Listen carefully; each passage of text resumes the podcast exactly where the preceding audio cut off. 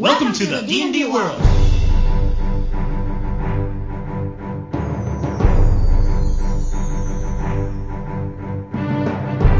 Olá, jogadores e DMs! Estamos aqui para o episódio 59 do podcast Rolando 20. Eu sou Daniel Anandi. E eu sou Davi Salles.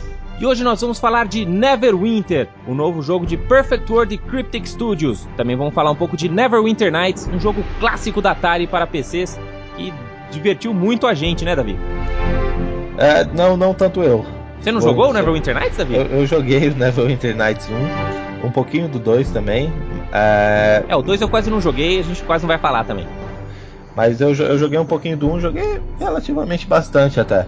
É um, é um jogo muito bom que na verdade teve uma sobrevida incrível e na verdade o jogo é muito bom justamente pelo, pela possibilidade né, do player content aí, que a gente vai falar também, inclusive sobre o Neverwinter em relação a isso.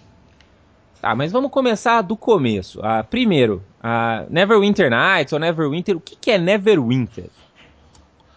Neverwinter é uma cidade no norte de Toril, de, no reino, né, o continente de Toril, né? Ou exato, Toril, exato. Fica na costa de Faerun, fica, se não me engano, ao norte de de Waterdeep, ao norte de Baldur's Gate, né? Você tem que pegar a, a, Sword Coast e parar um pouquinho antes de chegar lá na terra do Drist, ali, naquela parte toda cheia de neve, assim, no norte, né? Um pouquinho antes, na costa, você tem a cidade de Neverwinter, né? Na, na, no mundo de Forgotten Realms. E muitas, né? Já tinha muitas, muitos romances, muita história que já tinha se passado aí nessa região, né? E em 2002, a BioWare, junto com, com a Atari, né, eles lançaram esse, esse jogo que foi o Neverwinter Nights, que se passava então nessa cidade e usava as regras da, da terceira edição do D&D, mais ou menos, né, adaptado aí pro, pro mundo online. E Exato. você passava por muitas aventuras lá. Depois teve expansões, depois teve o Neverwinter Nights 2, e aí finalmente chegou no Neverwinter, que é essa última versão aí que a gente vai falar daqui a pouco. O que, que você lembra desse jogo, Davi, particularmente, assim? Do, Cara, do Neverwinter Nights original? Uma das coisas que eu lembro é que ele era feio pra burro, assim, ele era bem feio. Porque Mas feio foi... comparado com hoje ou feio mesmo comparado na época? Não, feio. Não, comparado na época ele era ok. É porque foi o início do vamos fazer tudo 3D, né? E a real é que não tinha muito, muito hardware para fazer tanto o jogo 3D, né? Então acabava ficando tudo quadradão.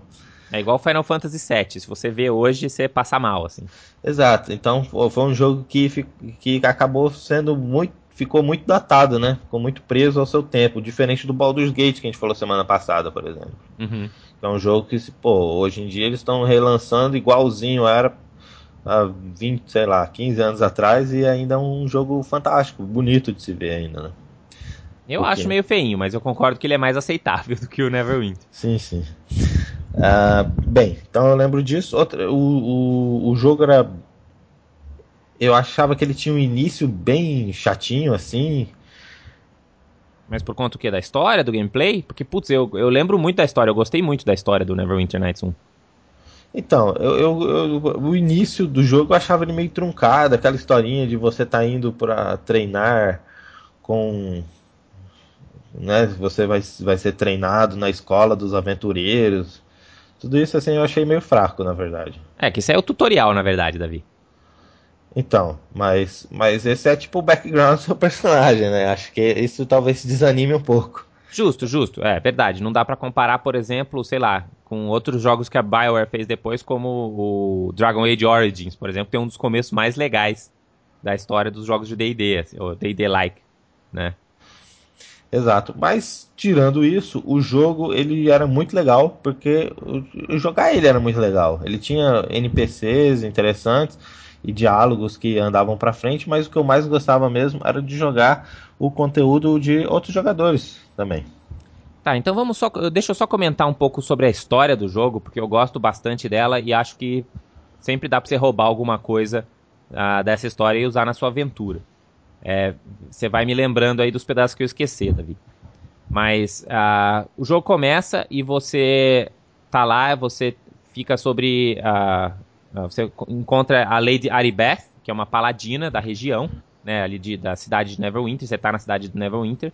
A cidade está sendo atacada por uma praga que chama Wailing Death, que forçou uma quarentena na cidade. A cidade está fechada, ninguém entra, ninguém sai. E, e eles descobrem então que se você conseguir pegar pedaços de quatro criaturas, olha o D&D clássico aí. Você pegar pedaços de uma dríade, de um devorador de intelecto, de um Yuan Ti e de uma Cockatrice, você consegue os magos lá falaram que conseguem fazer uma cura para a doença. E você é ajudado por os outros NPCs lá, no caso o, o namorado lá, o ma, namorido da Aribeth, que é o, o Fentic, e o Dester, que é um amigo dele. Você vai lá indo atrás dessas criaturas, aí uma tá em cada lugar, vai, vai indo a história do jogo. Enquanto isso, você está sendo atacado por uns cultistas muito doidos. E aí você consegue fazer essa cura, só que aí o Dester, ele é na verdade um traidor, ele acaba fugindo, você vai atrás, muitas coisas se passam e no final das contas você descobre que existe todo um plot, que isso que eu achei o mais legal do jogo lá pra frente, né? Que você fala, putz, vai ficar nessa historinha aí de cura, não sei o quê. E você descobre que tem um mega plot dos, da, dos Old Ones, dos, das Creator Races de uh -huh. Forgotten Realms, que é uma das histórias que eu acho mais legais em Forgotten, que existem essas uh, seis raças, que são as raças originais de Forgotten Realms, que em teoria todas as outras raças que não são essas raças, elas não vieram de elas não são naturais de Forgotten Realms, elas vieram de outros mundos. Né? Então, por exemplo, os elfos e os anões, eles não são originários de Faerun, eles vieram de outros planos. É, o, então, assim, existem humanos originais, existem dragões originais, é, mas existem os Sahuk, que depois viraram vários tipos de criaturas as, de serpentes, como os Yuan-Ti e tal. Uhum. Que são os caras que estão por trás disso tudo. Quem gosta dessa história pode dar uma olhada num suplemento que saiu para a terceira edição que chama Serpent Kingdoms, que fala bastante dessas, dessas raças aí do Sahuk. E, e, aí tem todo esse plot com esses caras, e aí você vai para um outro plano atrás do líder dos, desses cultistas. Enfim, acaba ficando mega épico no, no final da história, sem dar nenhum spoiler aqui, mas eu acho que vale a pena. Uh, se você não for jogar, dá uma lida na história, porque dá para roubar bastante ideias. Muito interessante. Eu sei também que o Neverwinter, ele, o Neverwinter 1, ele lançou alguma, teve as suas expansões e elas contavam com outras histórias, outras aventuras completamente diferentes que se passavam até em outros lugares. Exato, exato. É, teve duas expansões oficiais, né? E, mas o, o barato mesmo era isso que você falou, eram esses, esses módulos que eles vendiam, ah, ou mesmo que vocês conseguiam, que você conseguia baixar de pessoas, né? Então tinha muitas pessoas ah, fazendo, porque ele vinha com um toolset, ele vinha com uma ferramenta de criar aventura, que era, eu chamava Aurora. E aí você conseguia fazer aventuras. Então tinha até um, uns módulos que você podia até ter um DM, isso eu achava muito legal. Isso, isso é especialmente legal, realmente. Um, um, dos jogadores entrava como se fosse o Dungeon Master daquele módulo e ele podia, por exemplo, controlar NPCs. Então você não simplesmente ia lá e ficava conversando com os diálogos prontos. Você podia ir conversando mesmo com o NPC porque era o DM lá impersonando aquele NPC. Isso eu achava genial, assim. Você chegou a jogar alguma aventura desse jeito? Sim, eu, eu, eu joguei a, aquela aventura clássica do 3.5, foi uma das primeiras aventuras a serem lançadas, The Sunless Citadel. Aquela do Mipo, não é? Isso, exatamente. Eu joguei essa com uns amigos na internet, foi, foi bem legal, assim. É uma aventura bem dungeon crawler, só, então não tem muito essa, esse negócio de ficar conversando com... É, e dungeon crawler funciona muito mais no videogame do que na mesa, eu acho. Sim, sim, eu também acho. É, então, sim, sim, joguei um, um tanto de Neverwinter aí. Bom, alguns anos depois, em 2006, né, então, que, cinco, quase cinco anos depois, a gente teve o, o, lançamento do Neverwinter Nights 2, que já usava as regras da 3,5 e tal, já também já estava mais ou menos chegando ali no... Acho que já tinha até lançado, né, a quarta edição, que a quarta edição lançou em 2000, né? Não, 2000 não. Não, 2000 foi a terceira edição. Foi, acho que foi talvez no final, né, no Winter Nights 2, acho que talvez tenha saído junto com a quarta. Exato. E e aí eu vou dizer que não joguei nada de Neverwinter Nights 2 porque não rodava no meu computador, Davi.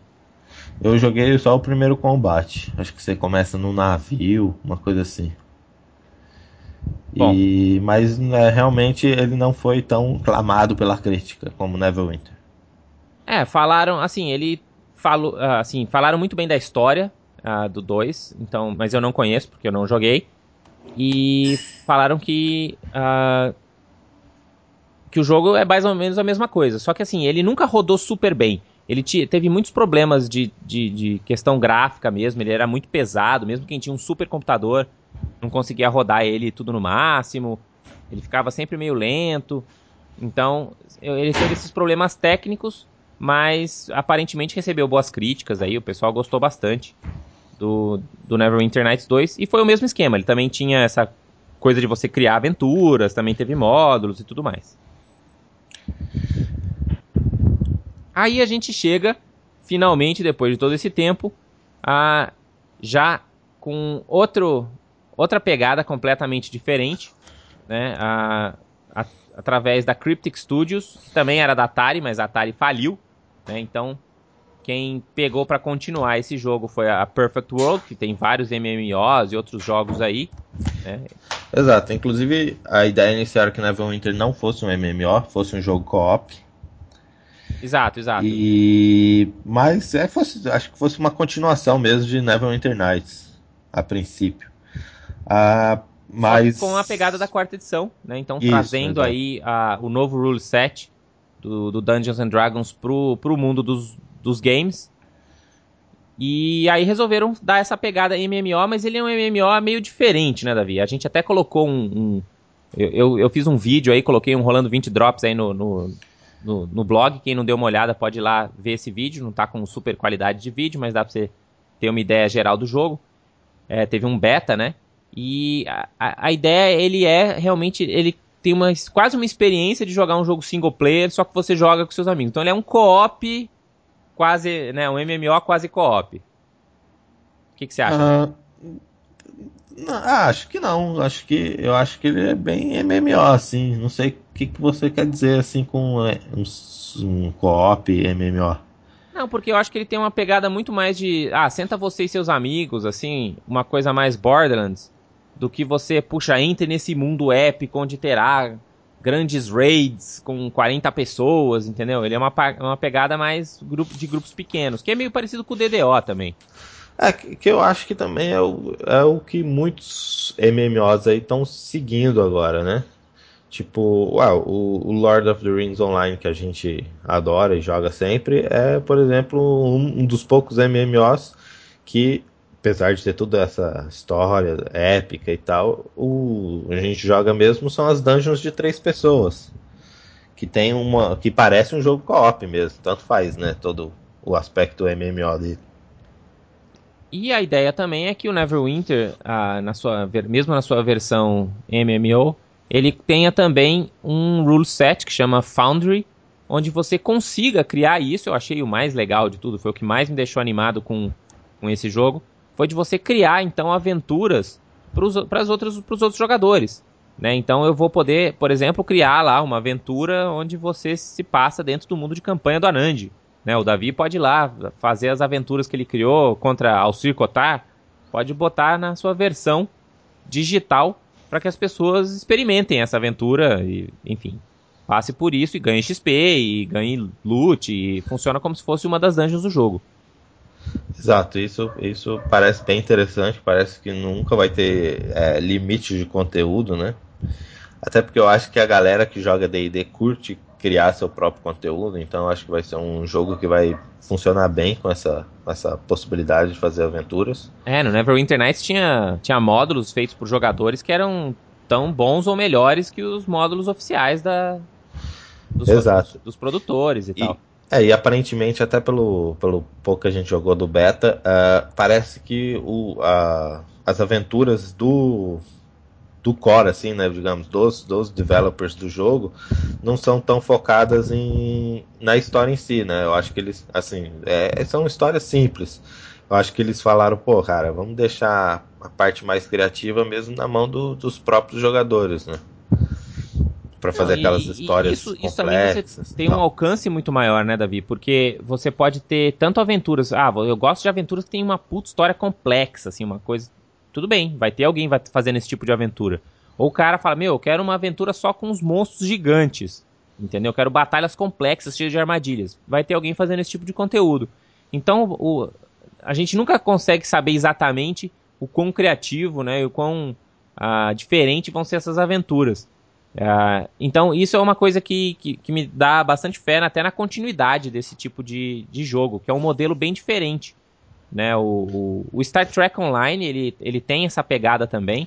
Ele é um MMO meio pequeno, mas ele ganhou muito de sobrevida por conta disso, né? De você ter essas missões criadas por, por jogadores. Eu acho que os trackers têm essa coisa também de gostar de criar conteúdo parecido com os mestres de D&D.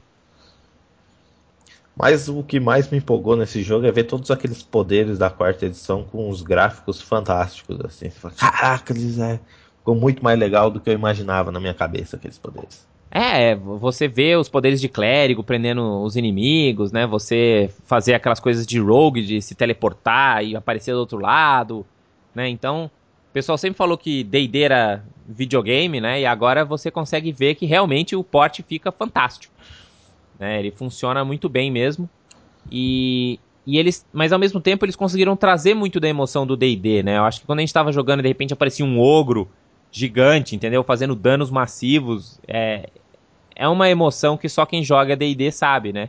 Porque por mais que você jogue só MMOs, só um jogador de D&D sabe o, o, o semi-pânico de quando aparece um Beholder ou um Mind Flayer, entendeu? Exato. Quem tiver interesse em jogar Neverwinter, o jogo ainda está em, em, em, beta fechado.